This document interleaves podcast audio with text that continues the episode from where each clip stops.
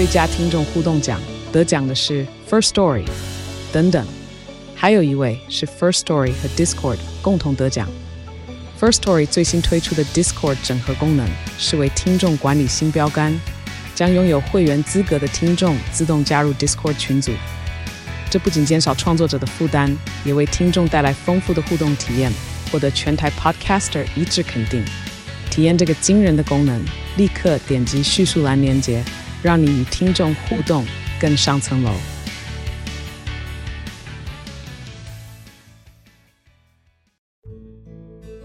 这里是日资学堂，我是老爸。在谈到成本，第一个会想到的应该是会计成本。就是我们在购买东西时所付出去的金钱，着重的都是过去已经发生的事实，没有办法改变。另外一个就是今天我要说的机会成本，是指在选择的过程中被放弃的选项中，价值最高的那个选项。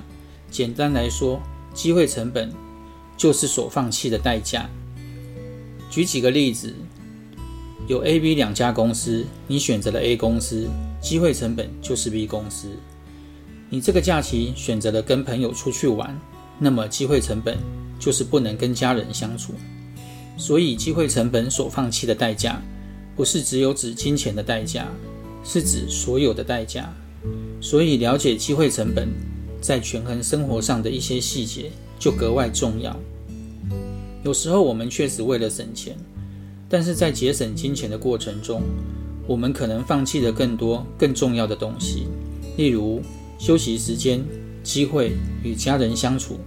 所以在做选择时，不是只有考量看得见的事，还要去看那些不容易被看见的因素。机会成本是由选择而来，所以当我们做出了选择，我们就必须要付出机会成本，但也不是为了不付出成本而不做选择。重点是我们要怎么样才能够更有效、更合理的进行评估后再做选择。那么就必须在每一次的决策之后，学习让自己看事情的角度更宽广，才能做出更有利的选择，让我们的机会成本更低，选择后的收益就更大了。对于什么是大事，什么是小事，什么才是重要的，什么是不重要的，每个人都有自己的价值观去评判。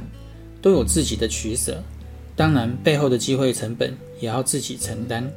希望对你们有帮助，我们下回见，拜拜。